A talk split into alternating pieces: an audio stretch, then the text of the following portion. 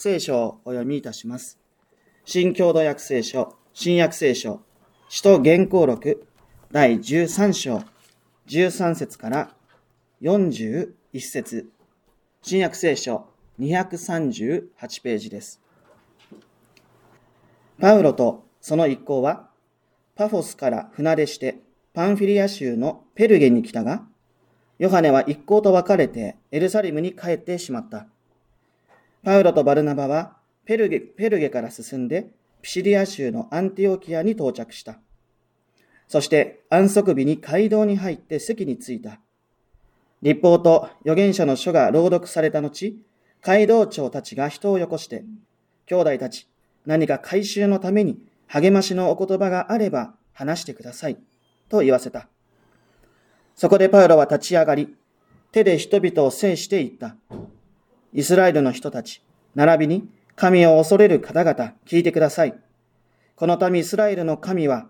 私たちの先祖を選び出し、民がエジプトに地に、エジプトの地に住んでいる間に、これを強大なものとし、高く上げた身腕を持って、そこから導き出してくださいました。神はおよそ40年の間、あれので彼らの行いを耐え忍び、カナンの地では七つの民族を滅ぼし、その土地を彼らに相続させてくださったのです。これは約450年にわたることでした。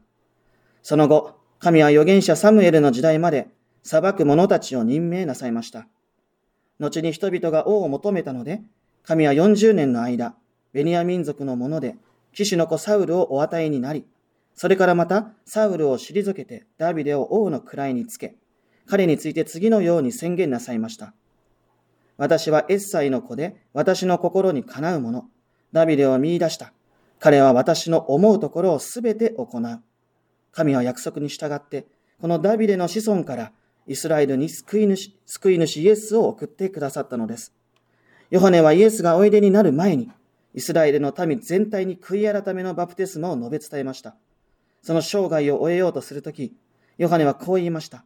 私を何者だと思っているのか。私はあなたたちが期待しているようなものではない。その方は私の後から来られるが、私はその足の履物をお脱がせする値打ちもない。兄弟たち、アブラハムの子孫の方々、並びにあなた方の中にいて神を恐れる人たち、この救いの言葉は私たちに送られました。エルサレムに住む人々やその指導者たちはイエスを認めず、また安息日ごとに読まれる預言者の言葉を理解せず、イエスを罪に定めることによって、その言葉を実現させたのです。そして、死にあたる理由は何も見出せなかったのに、イエスを死刑にするようにとピラトに求めました。こうしてイエスについて書いてあることが全て実現した後、人々はイエスを木から下ろし、墓に葬りました。しかし神はイエスを死者の中から復活させてくださったのです。このイエスはご自分と一緒にガリラヤからエルサレムに登った人々に幾日にもわたって姿を現されました。その人たちは今、民に対してイエスの証人となっています。私たちも先祖に与えられた約束について、あなた方に福音を告げ知らせています。つまり神はイエスを復活させて私たち子孫のためにその約束を果たしてくださったのです。それは詩篇の第2編にも、あなたは私の子、私は今日あなたを産んだと書いてある通りです。またイエスを死者の中から復活させ、もはや朽ち果てることがないようになさったことについては、私はダビデに約束した、聖なる確かな祝福をあなたたちに与えると言っておられます。ですから他の箇所にも、あなたはあなたの聖なるものを朽ち果てるままにしては置かれないと言われています。ダビデは彼の時代に神の計画に仕えた後、眠りについて祖先の列に加えられ、朽ち果てました。しかし神が復活させたこの方は、朽ち果てることがなかったのです。だから兄弟たち知っていただきたい。この方による罪の許しが告げ知らされ、またあなた方がモーセの立法では義とされ得なかったのに、信じる者は皆この方によって義とされるのです。それで預言者の書に言われていることが起こらないように警戒しなさい。見よ、侮る者よ、驚け、滅びされ。私はお前たちの時代に一つのことを行う。人が詳しく説明しても、お前たちには到底信じられないこと。ここまでです。えー、旧約聖書、えー、詩編の第16編、1節から11節え旧約聖書の845ページです。ミクタム、ダビデの死。神を守ってください。あなたを酒どころとする私を。主に申します。あなたは私の主。あなたの他に私の幸いはありません。この地の聖なる人々、私の愛する尊い人々に申します。他の神の後を追う者には苦しみが加わる。私は血を注ぐ彼らの祭りを行わず、彼らの神の名を唇に登らせません。主は私に与えられた分、私の杯。主は私の運命を支える方。計り縄は麗しい地を示し、私は輝かしい修行を受けました。私は主を称えます。主は私の思いを励まし、私の心をよごと悟してくださいます。私は絶えず主に相対しています。主は右にいまし、私は揺らぐことがありません。私の心は喜び、魂は踊ります。体は安心して憩います。あなたは私の魂を読みに渡すことなく、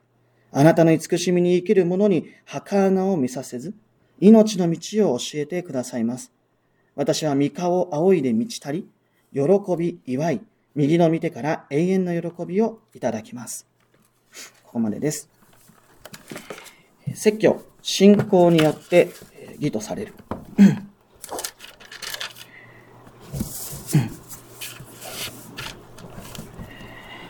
今朝私たちに与えられた御言葉は、使徒言行録第13章13節から41節の御言葉であります。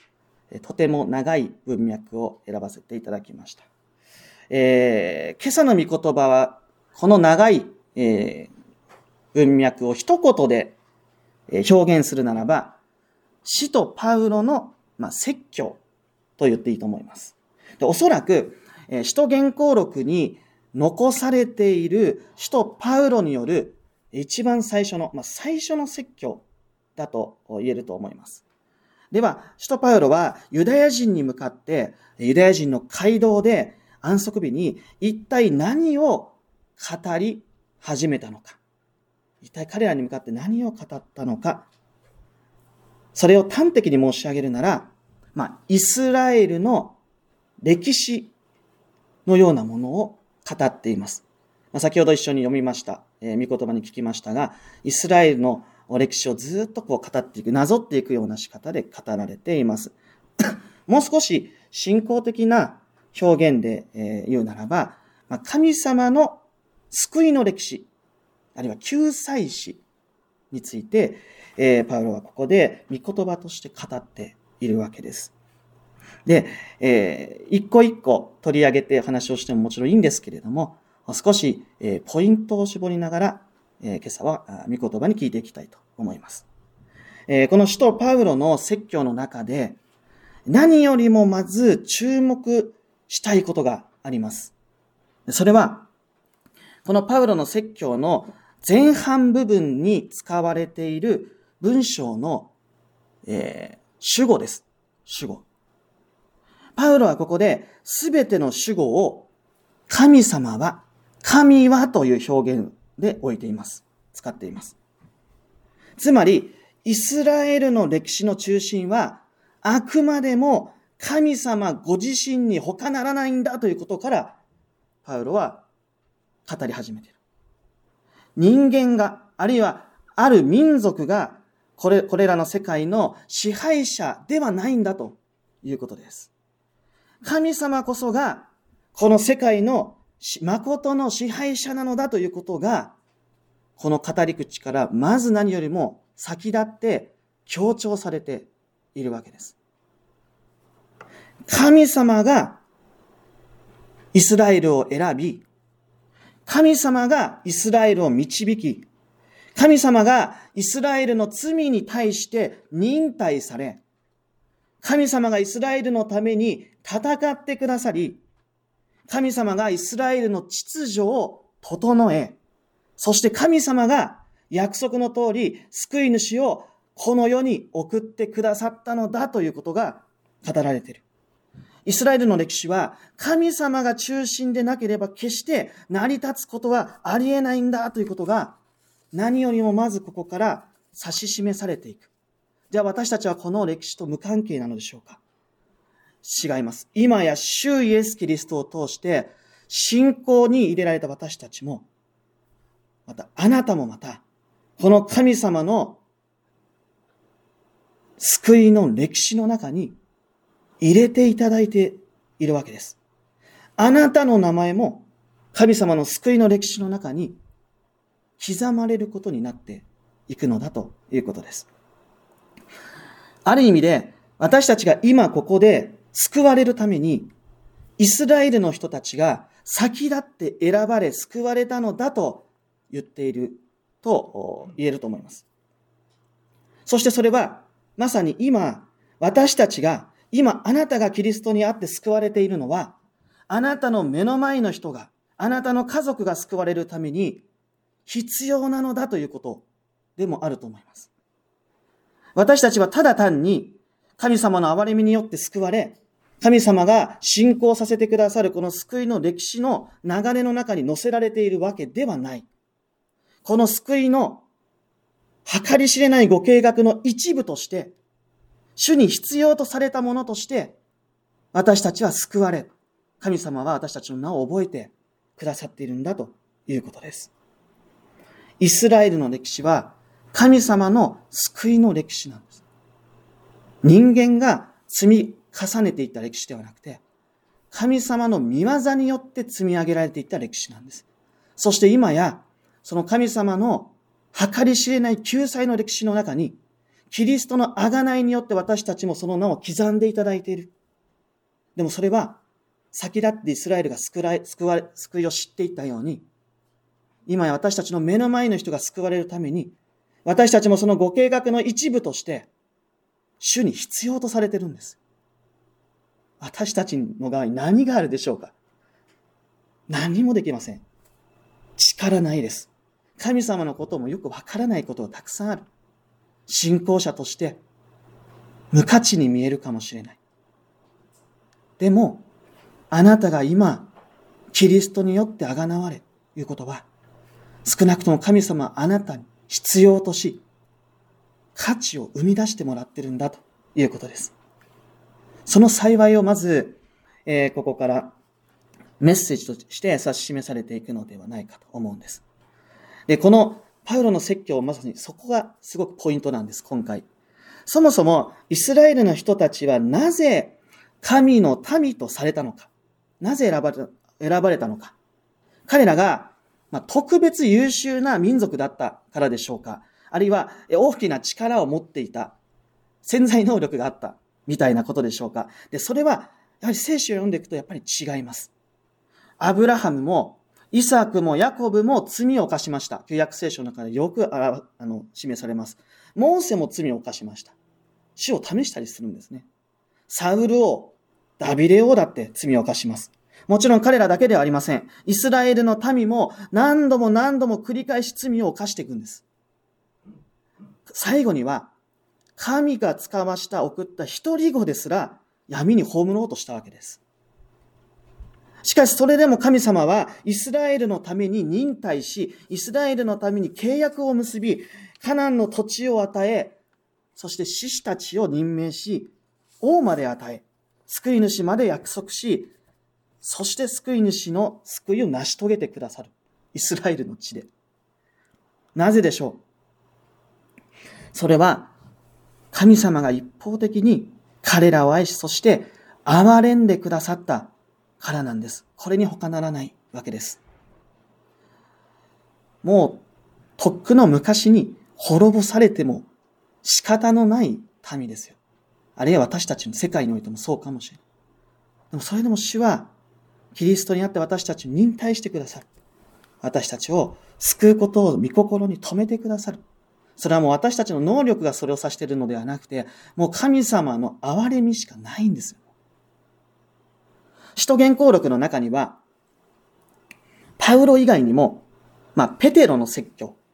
のいうのがありましたね。そして、また長い話ですけど、ステファノの説教というのも残されています。で、ペテロとかステファノもまた、えー、イスラエルの歴史を遡りながら、えー、説教を、御言葉を語りました。で、この二人の説教には、まあ、えー、語っている真理はみんな同じなんですけども、共通しているいくつかの特徴点があるんです。それは、二人とも、イスラエルの罪の現実をあらわにしたということなんですね。イスラエルの罪の歴史を明らかにしていったということなんです。ステファノに関しては最終的にイスラエルは偶像崇拝の民だって言ってしまうぐらいのことを言っちゃうわけですね。あるいは、まあ、人の闇、罪の闇を語ることで、キリストの救いの光をより一層明かししようとしたのかもしれません。まあ、人間自身の持っている罪の現実、良いことをしたいと願っていても悪の方に傾いてしまう、その人間の性質というものをしっかりと踏まえた上で、あやっぱりイエス様のあの十字架の死と復活はもう、あれしか救いがないんだなって、あれが許しなんだって、それに気づかされるっていうことはあると思います。で、それに対して、使徒パウロはどうでしょうか？まあ、今朝の御言葉、もう一度、えー、全体を皆さん後でまた読んでいただければ、あ確かにパウロも、まあ、イスラエルの人たちの罪の問題について明らかにしています。そして、その罪の最高点に、御子を、一人を十字架にかけたという出来事を指し示しているわけですけども、けれども同時にこのパウロは、神様の愛と憐れみについても、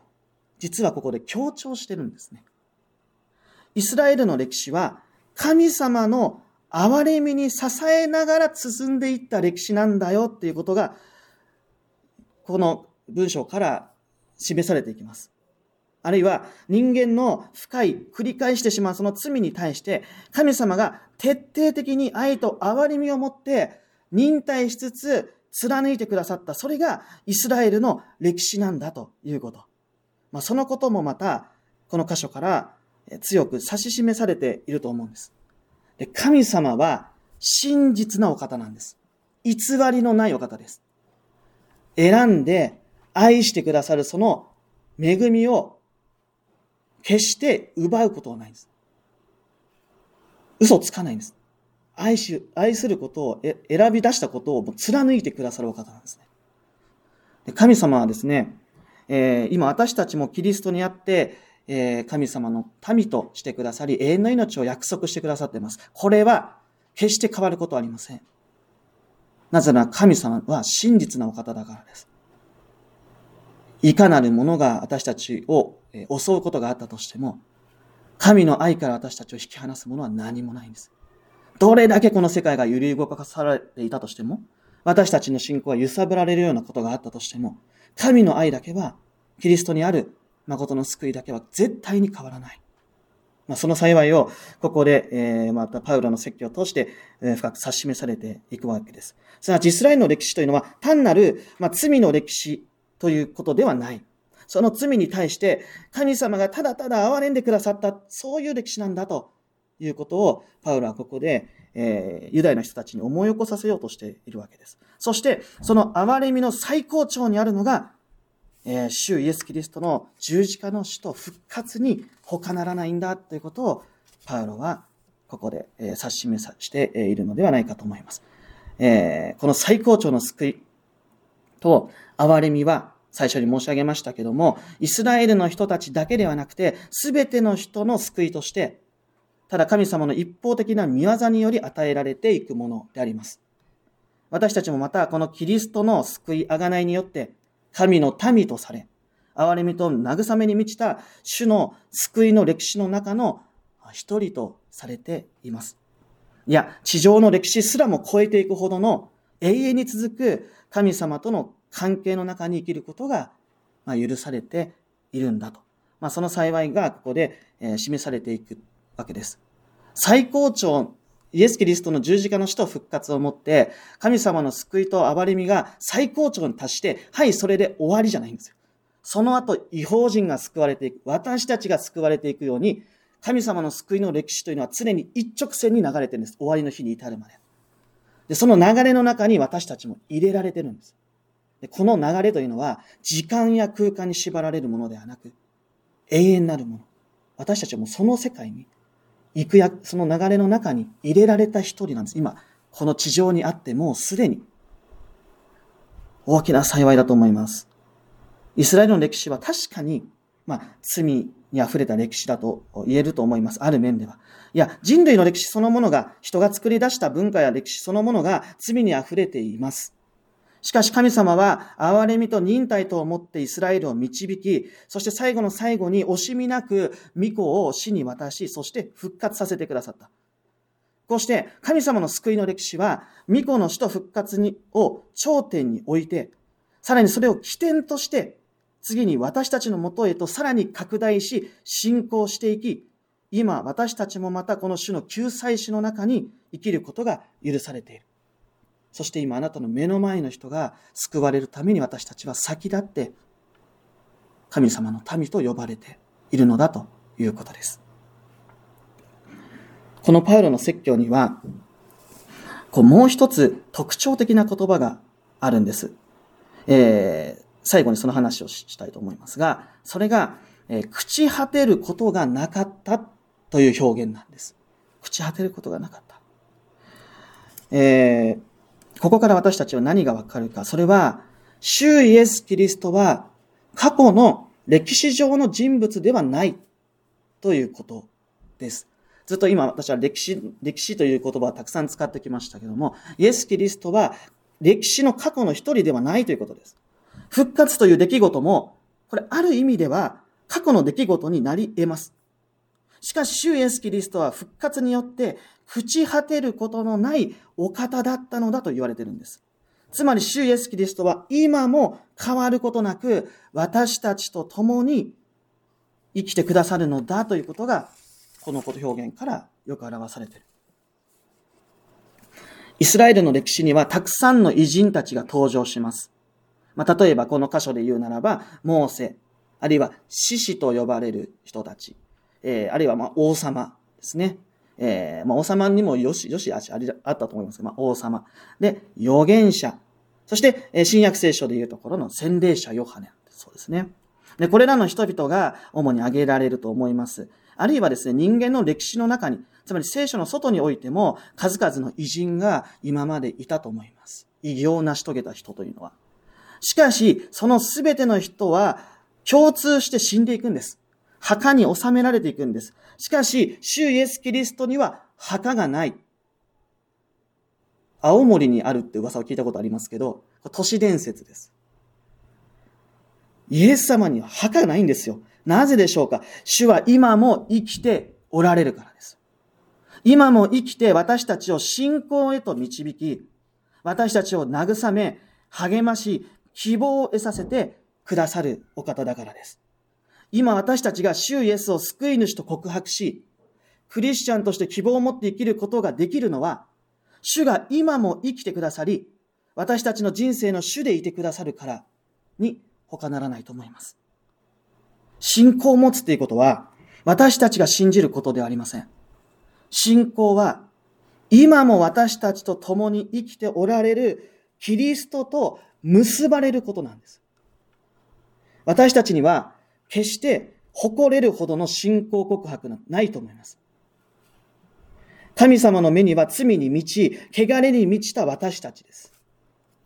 主イエス・キリストも仰せになるように、人の口から出るものが人を汚すのであれば、私たちの口から出る告白もまた汚れと無関係ではないと思います。どれだけ固い決意で主に従っていくと言ったとしても、裏切ってしまうのが私たちです。あのペテロの姿なんてまさにそうでしょう。私たちの側には何も可能性はありません。その意味で、立法を守ること、つまり人の行いによってでは救いは得られない。義とされることはないんだ。主の目にかなうものとなれないんだと。しかしその私たちとキリストは、あキリストは今も生きて、その私たちと繋がろうとしてくださっている。私たちの弱さに満ちた、足らざる信仰の告白もまた、今も生きて働かれるキリストの取りなしによって、神の目に美しいものへと作り変えられていくんです。ただこの朽ち果てることのないキリストと、リアルプレゼンスですね。もうまさに今ここにキリストが生きておられる、そのキリストと深く結ばれることによって、私たちは主の目に美しく、見心にかなったものとして、新たにされ、そしてクリスチャンとしての生活が進んでいくことになるんです。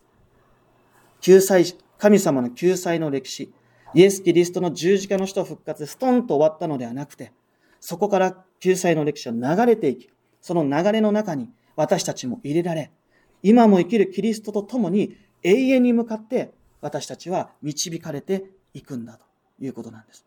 過去の異様、キリストの異様に、えー、よって救われるっていう言い方もあるかもしれないですけど、今もキリストは生きて私たち信仰を起こしてくださる方なんだということです。聖霊という言葉もあります。聖霊という言葉は父なる霊とか、あるいはキリストの霊と表現をしたりします。まさに御霊によってキリストは今も私たちと共に生きてくださり、私たちと深く結びついてくださり、